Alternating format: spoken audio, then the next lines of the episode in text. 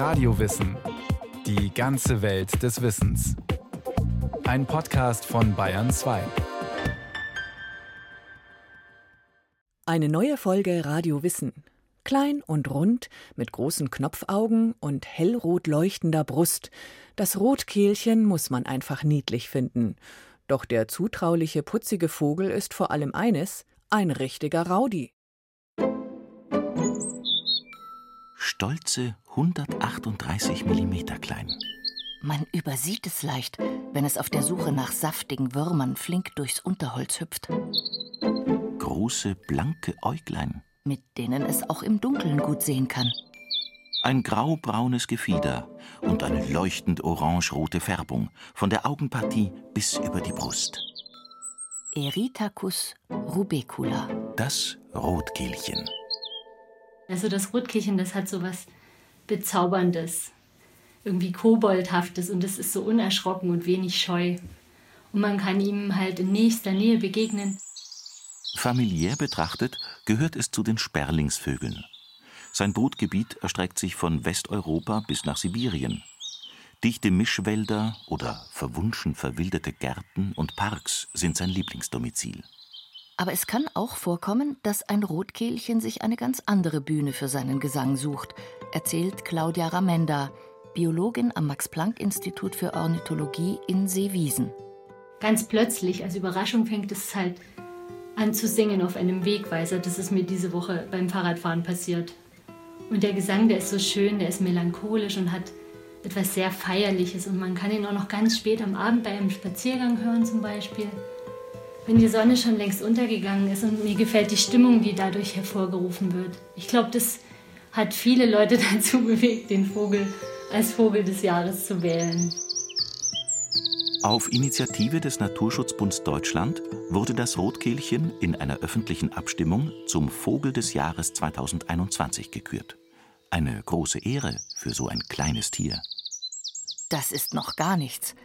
Die Briten wählten Robin Redbreast, ihr Rotkehlchen, 2015 sogar zum inoffiziellen Nationalvogel. Das attraktive Rotkehlchen ist im Vereinigten Königreich allgegenwärtig. Man findet es auf Servietten, Topflappen, Grußkarten, Geschirrtüchern oder Glitzerbroschen. Und natürlich in den englischen Gärten. Ich lebe in Somerset, das ist eine ländliche Grafschaft im Südwesten von England. Ich habe einen großen Garten und in dem gibt es auch Rotkehlchen. Tatsächlich höre ich gerade eines singen, während ich hier mit Ihnen spreche. Stephen Moss ist Naturhistoriker, Vogelbeobachter und Autor. Sein Buch über die Schwalbe liegt bereits auf Deutsch vor. Doch Stephen Moss wäre kein englischer Vogelkundler, wenn er nicht auch dem Rotkehlchen ein umfangreiches Werk gewidmet hätte. The Robin, a Biography. Ich habe ständig Begegnungen mit Rotkehlchen. Sie kommen ganz nah an mein Gartenbüro heran, in dem ich auch jetzt gerade sitze. Und ab und an, insbesondere im Juni, Juli, kommen die Jungvögel, kleine gesprenkelte Geschöpfe, ziemlich niedlich und hübsch anzusehen, noch ohne die orange-rote Brust ihrer Eltern. Gelegentlich verfliegt sich ein Rotkehlchen in mein Büro, wenn ich im Sommer die Tür offen habe. Little Robin Redbreast came to visit me. This is what he whistled. Thank you for the tea. I will very carefully catch it. Ich fange es sehr vorsichtig ein, bringe es nach draußen und lasse es frei. Ich bin immer wieder verblüfft, wie zart und leicht so ein Rotkehlchen ist. Vielleicht 15 oder höchstens 20 Gramm. Trotz ihrer Winzigkeit. Rotkehlchen sind Menschen gegenüber sehr selbstbewusst. Für diese kleinen Vögel sind wir nichts weiter als große Tiere, die mächtig Staub aufwirbeln können und so für Leckerbissen sorgen. Ein Rotkehlchen gesellt sich gerne keck dazu, wenn ein Mensch das Blumenbeet umsticht. Könnte ja sein, dass dabei der ein oder andere Regenwurm herausgebuddelt wird. Rotkehlchen ernähren sich hauptsächlich von Insekten, Würmern, von Arthropoden wie Spinnen und Tausendfüßlern oder auch von weichen Beeren. Es wurden sogar schon Exemplare beobachtet, die es schafften, kleine Fische zu fangen. Für harte Nussschalen ist ihr Schnabel jedoch zu zart. Besonders im Winter, wenn Insekten knapp sind, kommen Rotkehlchen dem Menschen nahe und betteln um Futter. Das hat im Land der Rotkehlchen verrückten Briten lange Tradition, erklärt Stephen Moss. Rotkehlchen suchen ihr Futter hauptsächlich am Boden. Früher, als die Winter noch schneereich waren, hatten sie es deshalb schwer, in dieser Zeit Nahrung zu finden. Also kamen sie nah an den Menschen heran und erhielten so den Ruf, besonders zahm und freundlich zu sein. Inzwischen haben Rotkehlchen viele städtische Gärten in Europa erobert und die Herzen zahlreicher Gartenbesitzer. Rotkehlchen sind Zugvögel, sogenannte Teilzieher, erklärt die Biologin Claudia Ramenda. Das Zugverhalten ist eigentlich genetisch determiniert, bei manchen Arten so stark, dass es eben keinen Spielraum gibt. Da zieht die ganze Population nach Süden, zum Beispiel Nachtigallen oder Rauchschwalben. Aber beim Rotkehlchen gibt es genetisch eine gewisse Variabilität und die Art kann auf Umweltbedingungen in jede Richtung reagieren. Die kommen überall in Europa vor, die Rotkehlchen, und je weiter südlich man schaut, desto mehr Standvögel gibt es innerhalb der Rotkehlchenpopulation also Vögel, die dort überwintern, wo sie im Frühjahr auch brüten. In Bayern ist Claudia Ramenda bisher keine Standvogelpopulation bekannt. Die Rotkehlchen, die man hier im Winter sieht, sind Logiergäste aus Skandinavien. Bayerische Rotkehlchen verbringen die kalte Jahreszeit lieber im Mittelmeerraum. Im klimatisch milderen England gibt es heute viele Standvögel. Dort avancierte das attraktive Rotkehlchen seit dem 19. Jahrhundert zum Christmas Pin-Up, wie es der englische Ornithologe David Lindo ausdrückt. Kaum eine Christmas Card ohne fluffig knuffigen Robin Redbreast auf verschneitem Mistelzweig. Aber warum ist das Rotkehlchen so schön rot? Das fragten sich schon die alten Kelten und Germanen. Sie sahen im Rotkehlchen einen Boten der Sonne. Es galt als reiner Vogel und taucht als solcher auch in Christuslegenden auf. Gott ist noch mitten in der Schöpfungsarbeit, doch alle Farbtöpfe sind bereits leer gemalt. Es reicht gerade noch für ein kleines graues Vögelchen. Du sollst Rotkehlchen heißen, spricht der Herr. Aber warum? fragt das Tier verdutzt. Ich besitze doch keine einzige rote Feder. Die musst du dir erst verdienen, antwortet der Schöpfer und entlässt den Vogel in die Welt. Viele Jahre später sieht ein Rotkehlchen, wie Christus ans Kreuz geschlagen wird, auf seinem Haupt eine Dornenkrone. Tiefes Mitleid packt das Vögelchen. Es nimmt all seinen Mut zusammen, fliegt zum Kreuz und zieht mit seinem zarten Schnabel einen Dorn aus der Stirn des Sterbenden. Dabei fällt ein Tropfen von Jesu Blut auf die Brust des Vogels und färbt sein Gefieder. Die rote Brust des Rotkehlchens. Merkmal seiner Nächstenliebe? Von wegen.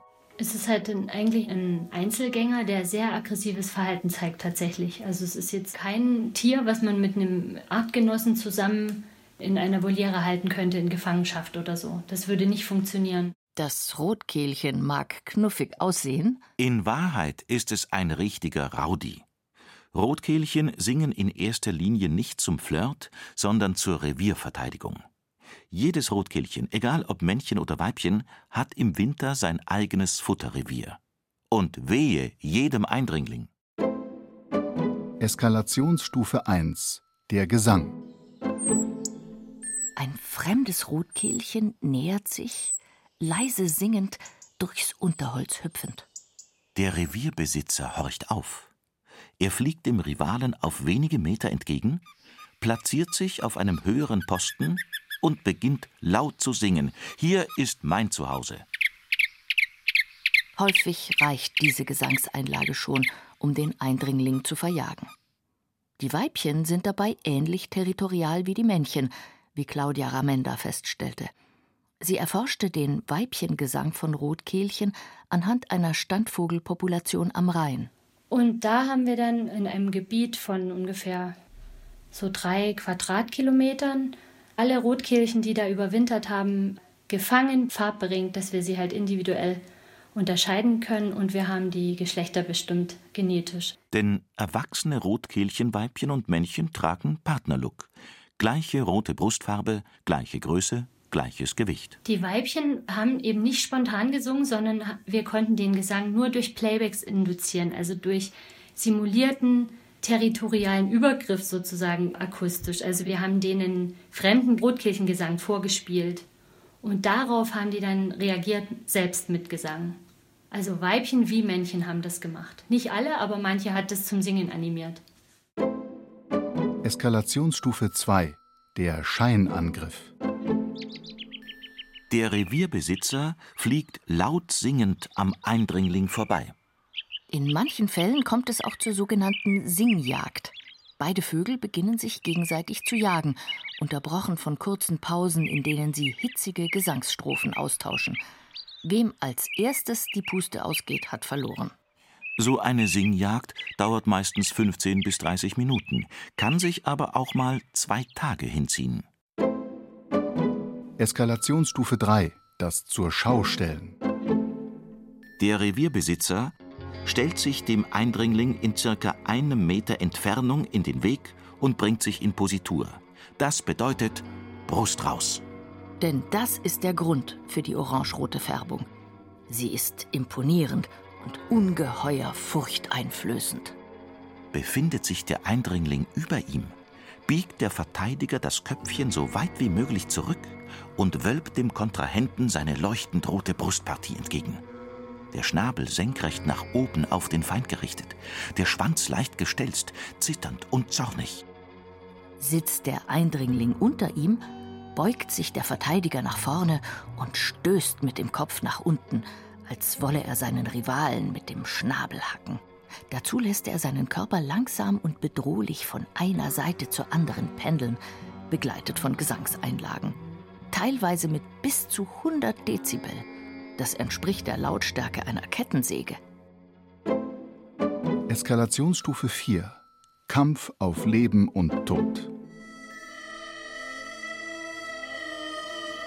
Das habe ich ganz oft beobachtet und ich habe es vor allem beobachtet, wenn wir halt diesen Gesang und diese territorialen Angriff sozusagen simuliert haben. Also wenn wir ein Rotkirchenpräparat hingestellt haben und Gesang abgespielt haben, dann haben wir halt einige Präparate gebraucht für weitere Experimente. Also die haben die einfach kaputt gemacht. Setzen sich oben drauf und machen den platt. Bei einem Gefecht zieht meistens der Eindringling den kürzeren. Auch Männchen und Weibchen gehen sich außerhalb der Paarungszeit gegenseitig an die Gurgel. Auf andere Vogelarten reagiert das Rotkehlchen nicht aggressiv. Ebenso wenig auf Jungtiere, die noch nicht die spezifische Brustfärbung besitzen. Doch bei Rot sieht ein Rotkehlchen eben rot. So berichtete der Ornithologe Klaus Ruge 1992 von einem Fall, in dem ein besonders kampflustiges Tier einen Gärtner attackierte, beziehungsweise dessen rote Gummistiefel. Der Gärtner ergab sich und zog schwarze Stiefel an. Rotkehlchen verteidigen ihr Revier das ganze Jahr über, weshalb man sie auch im Winter singen hört. Und sogar im Dunkeln. Morgens beginnt das Rotkehlchen schon eine Stunde vor Sonnenaufgang mit seinem Gesang.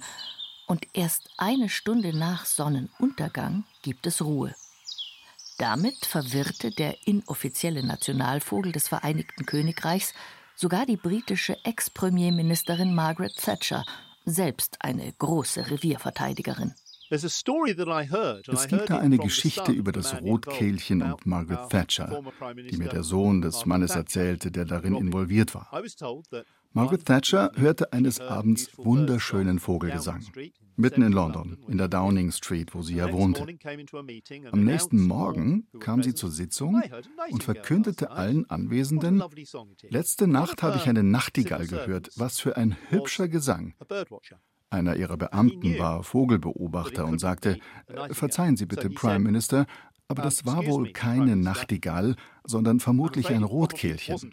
Nachtigallen leben nicht in Städten wie London.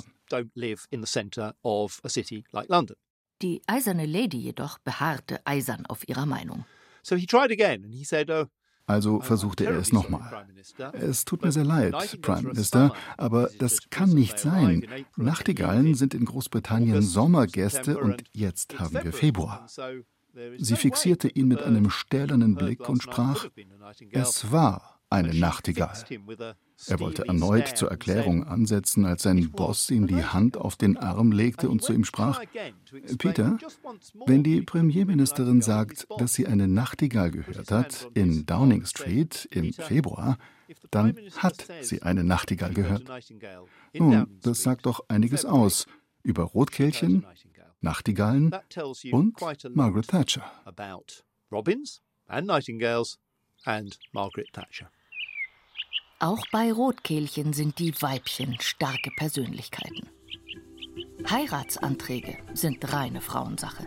Nach welchen Kriterien die Weibchen ihren Gatten wählen, da sind sich die Forscher noch nicht sicher. Vermutlich ist ausschlaggebend, wie futterreich sie das Revier des Männchens einschätzen. Ende März kommen auch jene Rotkehlchen, die im Ausland überwintert haben, nach Deutschland zurück und erobern sich neue Reviere. Dann beginnt schon bald die Partnersuche. Und die ist nicht gerade romantisch. Ein Weibchen wird durch den Gesang des Männchens angelockt und dringt in sein Territorium ein. An die 275 Gesangsmotive wurden bei Rotkehlchen festgestellt. Reviergesänge klingen anders als der Minnegesang um ein Weibchen. Doch da Rotkehlchen alle gleich aussehen, erkennt das Männchen seine heranfliegende Herzensdame nicht gleich. Und ist erstmal empört. Solch eine infame Grenzverletzung muss sofort geahndet werden. Doch das Weibchen zeigt weder Flucht noch Angriffsverhalten, sondern nähert sich ihrem stieseligen Auserwählten betont liebenswürdig mit leisem Gesang. Bis das Männchen seinen Widerstand aufgibt und sich auf eine Beziehung einlässt, können Minuten vergehen oder auch Tage. Für Zärtlichkeiten haben Rotkehlchen im Vergleich zu anderen Vögeln wenig Sinn. Auch als Paar ignorieren sie sich bis zur Brutzeit weitestgehend. Was sie zusammenschweißt, ist die Verteidigung ihres durchschnittlich 700 bis 1000 Quadratmeter großen Brutreviers, getreu dem Motto Gemeinsam sind wir unausstehlich. Ein Rotkehlchenleben ist kurz. Mehr als zwei Sommer erleben die Tiere in Freiheit kaum. Von April bis August kümmern sich die Eltern um zwei Bruten mit je vier bis fünf Eiern. Nur das Weibchen brütet. Meist dauert es zwölf bis 15 Tage, bis die Küken schlüpfen. Und selten überleben alle. Das Füttern der Jungen im Akkord stemmen Vater und Mutter gemeinsam. Ebenso das Entfernen der Kotsäcke aus dem Nest. Diese entsorgen die Eltern auch gerne mal wo? Im Revier der Nachbarn natürlich. Aber zunächst einmal muss etwas ganz Grundsätzliches geschehen: der Nestbau. Und auch da hat das Weibchen die Hosen an. Sie schuftet auf der Baustelle, während er lautstark das Revier verteidigt. Rotkehlchen brüten schon mal in verlassenen Spechthöhlen in acht Metern Höhe, aber am liebsten bleiben sie in Bodennähe. Um den Nachwuchs vor Fressfeinden wie Mäusen, Ratten, Eichhörnchen oder Eichelhähern zu schützen, konstruieren sie nappförmige Nester, die sie gern mit Blattwerk überdachen und so aufwendige Halbhöhlen konstruieren. Rotkehlchenweibchen sind mitunter auch äußerst avantgardistische Architekten. Man fand ihre Nester bereits in Eisenbahnwägen, Briefkästen, Schuhen, in einem Totenschädel oder im Motor eines Kampfjets aus dem Zweiten Weltkrieg. Claudia Ramenda weiß von einem Fall zu berichten. Da hat ein Weibchen ein Nest in nur vier Stunden gebaut und zwar in einer Gärtnerei in so einer verlassenen Schürze, die da an der Seite hängt. Das sind Sachen, die passieren halt beim Rotkehlchen, weil die so nah an uns dran sind. Rotkehlchen sind richtige Kulturfolger, die in unsere Gärten kommen, wo sie uns mit ihrer kecken Art immer wieder verzaubern. So krawallig das Rotkehlchen mit seinesgleichen auch sein mag, Menschen begegnet es oft zutraulich. In vielen europäischen Ländern gelten Rotkehlchen daher als Boten, die uns Grüße eines geliebten Verstorbenen senden. Im Alterszentrum werden wir ja vor allem alte Bewohnende haben. Und da hatten wir auch den Eindruck, dass das Rotkehlchen eigentlich ein sehr gutes Tier wäre, weil man da eine Beziehung aufbauen kann auch. Also das Rotkehlchen ist relativ zahm, es kommt in die Nähe des Menschen. Das hat verschiedene Gründe natürlich, aber auf jeden Fall, die Menschen kennen es und wenn man im Garten sitzt, äh, ist es einer der Vögel, den man am einfachsten auch zu Gesicht bekommt. Der Schweizer Architekt Philipp Noger arbeitet bei der Fachstelle für nachhaltiges Bauen des Amts für Hochbauten der Stadt Zürich. Er hat etwas ganz Besonderes vor. Eine Seniorenresidenz mitten in der Stadt, dessen Außenanlage ganz dem Rotkehlchen gewidmet ist. Animal Aided Design nennt sich dieser Ansatz, der unter anderem an der TU München entwickelt wurde, wie Philipp Noger erklärt. Mit Animal Aided Design werden die Anforderungen, die Tiere an ihren Lebensraum stellen, systematisch analysiert und es wird dann versucht, in der Gesamtgestaltung eines Projektes auch auf diese Bedürfnisse der Tiere einzugehen. Das nötige Rotkehlchen-Know-how holte sich das Team um Philipp Noger unter anderem bei der Schweizer Vogelwarte in Sempach. Eine Futterstelle, mögliche Nistplätze und eine regelmäßig zu reinigende Vogeltränke werden nun geschaffen, um dann hoffentlich ein Rotkehlchen samt Partnerin anzulocken. So viel Aufwand für einen kleinen Vogel? Dabei ist das Rotkehlchen nicht mal vom Aussterben bedroht. Auch Ehrungen wie Vogel des Jahres hätten gefährdetere Arten ja wohl nötiger. Aber das Rotkehlchen leistet mit seiner Popularität Lobbyarbeit für alle Tiere. Der niedliche Vogel motivierte die Eigentümerschaft des Alterszentrums dazu, trotz des hohen Aufwands mehr Natur zu wagen. Zum Beispiel mit einer Magerwiese voller Wildblumen. Denn bald stellte sich die Frage: Jetzt machen wir schon diese Maßnahmen. Fürs Rotkehlchen müssten wir dann nicht diesen Rasen, anstatt einen schönen Golfrasen zu haben, eben auch etwas Naturnahes machen. Und das führte dann dazu, dass man wirklich die ganze Umgebungsgestaltung des Altersheims weitgehend sehr naturnah gestalten durfte. Und ich denke, das ist der eigentliche Gewinn jetzt, weil das, das ganze Gebiet wird für Tiere und Pflanzen zu einem wertvollen Lebensraum werden, was es vorher nicht unbedingt gewesen wäre. Oder? Und was, wenn man sich in seinem eigenen kleinen Vorgarten ein Rotkehlchen zur Gesellschaft wünscht? Einfach mal fünfe gerade sein lassen, rät Biologin Claudia Ramenda. Wenn man aufräumt im Garten, ist es nicht geeignet für ein Rotkehlchen. Wenn man den Garten sehr naturnah gestaltet oder einfach lässt, zum Beispiel Falllaub liegen lässt und dass da kein Gras wächst, sondern dass das Laub einfach einen guten Platz für eine Insektenpopulation oder halt Arthropodenpopulation bietet oder dass Brennnesseln stehen gelassen werden ja, solche naturnahen Gärten sind super gute Rotkirchenstandorte für Nistplätze.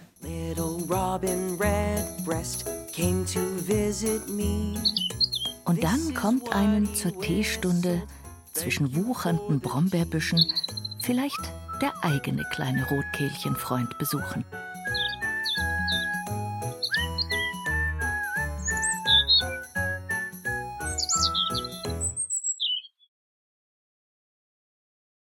Das war Radio Wissen, ein Podcast von Bayern 2. Autorin dieser Folge Isabella Arcucci. Regie führte Eva Demmelhuber. Es sprachen Irina Wanka, Johannes Hitzelberger und Jerzy May. Technik Adele Kurzil und Peter Preuß. Redaktion Bernhard Kastner. Wenn Sie keine Folge mehr verpassen wollen, abonnieren Sie Radio Wissen unter bayern2.de slash podcast und überall, wo es Podcasts gibt.